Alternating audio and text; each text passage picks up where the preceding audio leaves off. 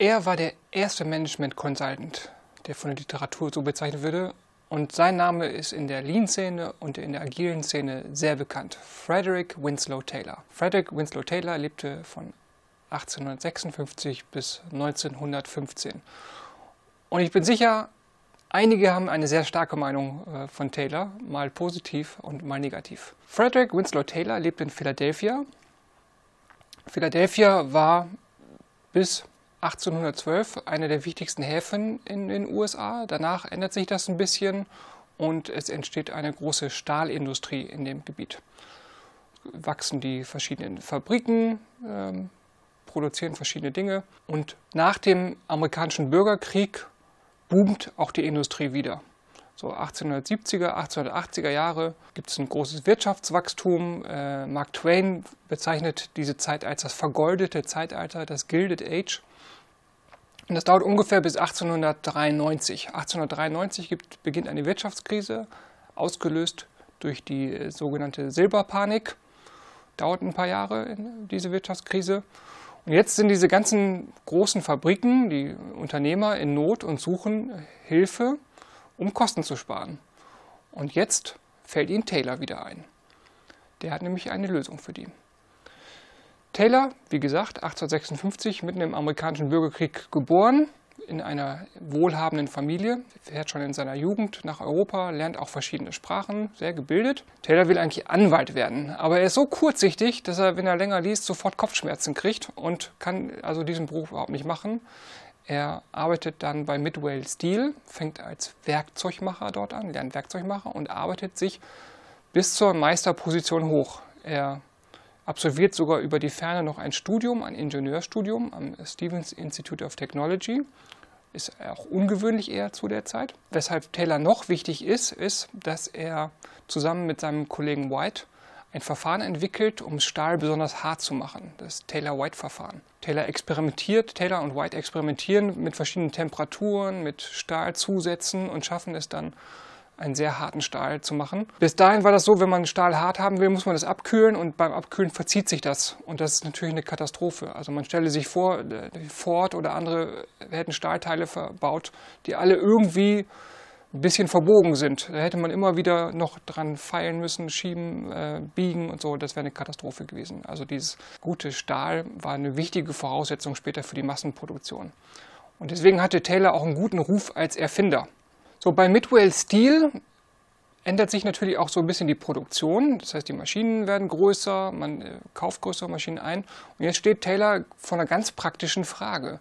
Was müssen wir eigentlich tun in dieser Fabrik, dass diese Maschinen gut bedient werden? Einige haben Taylor so ein bisschen als, naja, in so einem Verruf als Arbeiterknebler, der die Arbeiter weiter ausbeuten wollte. Das war überhaupt nie sein Thema wenn man mit Taylor in Taylors Bücher guckt oder auf seine Vorträge, hat er immer ein sehr gutes Verhältnis eigentlich mit den Arbeitern beschrieben. Er hat ihnen sogar das Streikrecht eingeräumt. Er hat gesagt, wenn die Firma schlecht organisiert ist, müssen die Arbeiter ja sogar streiken, damit sie bessere Arbeitsbedingungen bekommen. So, also Taylors Problem war nicht, war nicht die Arbeiter, sondern er wollte die Produktion besser organisieren. Er musste sich jetzt also angucken, was sind eigentlich die Abläufe, um Maschinen gut zu bedienen. Das hat er natürlich gesehen, dass wenn man die Arbeits Arbeitsabläufe ändert, dass man sehr viel produktiver sein kann. Und das sollte sich auch für die Arbeiter lohnen. Taylor war nicht der Einzige zu der Zeit, der über Kostenrechnungen und auch über Bezahlsysteme geschrieben hat. Er hat bei Midway Steel hat er einen Akkordlohn umgesetzt, erfolgreich. Er hat auch darüber geschrieben, A Peace Rate System, das war so der Artikel, also war ein Vortrag beim amerikanischen Maschinenbauerverein und dieser Artikel wurde hinterher publiziert und hat ihn sehr berühmt gemacht. Für den Akkordlohn ist es aber wichtig, dass wir Bezugsgrößen messen. Und das gibt natürlich hinterher Ärger. Taylor geht bei Midway Steel weg, beschließt also irgendwann als Berater aufzutreten. Einer der ersten Aufträge führt ihn zur Johnson Company in der Nähe von Philadelphia. Die Johnson Company stellt aus Stahl Schienenteile her und Weichen als die Johnson Company eben im Zuge dieser Wirtschaftskrise in Not kommt, äh, heuert sie Taylor an, damit er ihnen hilft.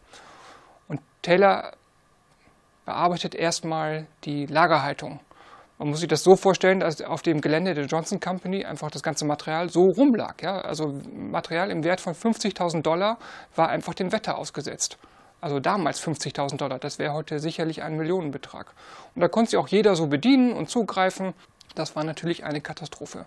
So, Taylor organisiert hier die Lagerhaltung, macht das neu und setzt sich dann an den Akkordlohn und organisiert das Ganze. Da bleiben natürlich keine Konflikte aus. Also wer setzt jetzt diese Bezugsgrößen fest? Was ist ein unterer Lohn? Was ist ein oberer Lohn? Was ist eine gute Menge? Insgesamt ist er erfolgreich bei der Johnson Company, aber sehr gut äh, gelaufen. Er arbeitete ungefähr ein Jahr, ein Jahr dort. Aber das spricht sich noch nicht so, also er wird dadurch nicht berühmt. Berühmt wird er durch seinen Auftrag bei äh, Bethlehem Steel, wo er von 1898 bis 1901 arbeitet. Bethlehem Steel ist eine viel, viel größere äh, Stahlproduktion, deutlich größer von der Komplexität her als äh, seine Aufträge, die er vorher hatte. Taylor erlebt da etwas, was Berater heute auch kennen. Da liest irgendjemand seinen Vortrag und denkt dann, ja, das ist ja ein super Mittel, um die Kosten zu senken. Und Taylor muss immer wieder darauf hinweisen, dass sein Akkordlohn kein reines Kostensenkungsmittel ist, das ist nicht das Ziel, sondern äh, wir müssen die ganze Fabrikorganisation ändern. Der Akkordlohn funktioniert erst, wenn dieses Taylor-System auch aufgebaut ist. Damit greift Taylor natürlich auch in die bisherige Managementstruktur von Firmen rein. Wir müssen uns daran erinnern, so Ende des 19. Jahrhunderts, es gab noch keine Manager. Es gab Firmenbesitzer, es gab Arbeiter und es gab Vorarbeiter. Das war eine Managementstruktur dort.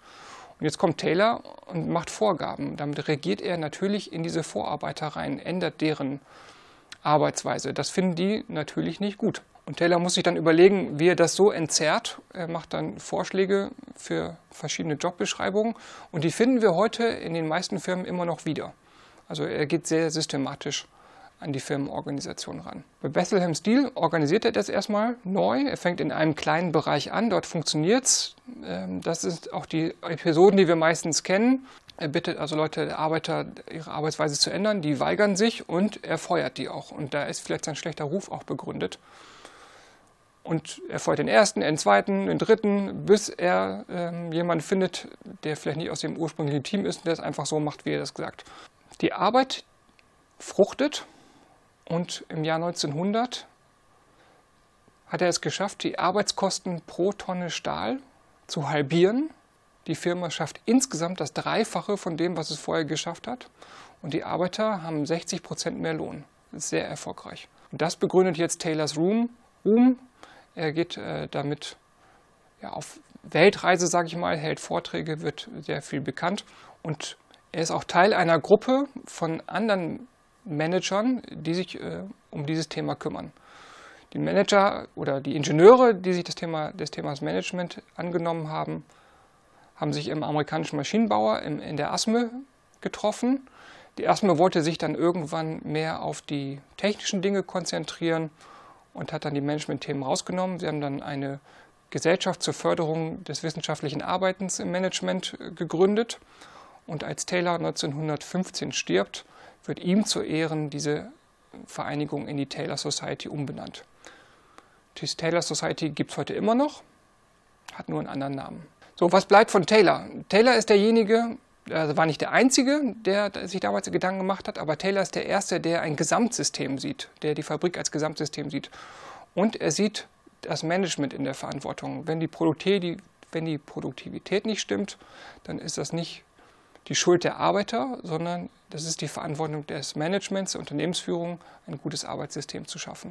Und darum müssen sich die Unternehmer eben auch kümmern. Taylor schreibt seine Erfahrungen hinterher auf, er hat Vorträge und seine Prinzipien, seine Grundlagen der wissenschaftlichen Betriebsführung, äh, Principles of Scientific Management, begründen nun ein wichtiges Thema, worum sich Unternehmer und dann auch Berater später kümmern. Scientific Management wird sehr berühmt, vielleicht auch berüchtigt. Irgendwann muss man den Namen ändern, weil er vielleicht verbrannt ist in Industrial äh, Engineering oder so, aber das ist dieses Scientific Management ist sehr wichtig geworden. So, und wer sich heute über Taylor informieren will, der findet seine Bücher im Netz, archive.org zum Beispiel. Aber interessant ist auch eben diesen Artikel zu lesen, A Peace Rate System, wo er erklärt, wie er da vorgegangen ist. Es gibt auch andere Leute, die sich sehr intensiv mit Taylor auseinandergesetzt haben. Daniel Nelson zum Beispiel hat es sehr schön aufbereitet und deswegen wissen wir auch so viel darüber, wie Taylor gearbeitet hat und welchen Einfluss er hatte. Ohne Taylor gäbe es heute Lean Thinking nicht, Lean Management, auch würde ich sagen, dass die agile Szene Taylor gebraucht hat, um so zu, sich zu entwickeln.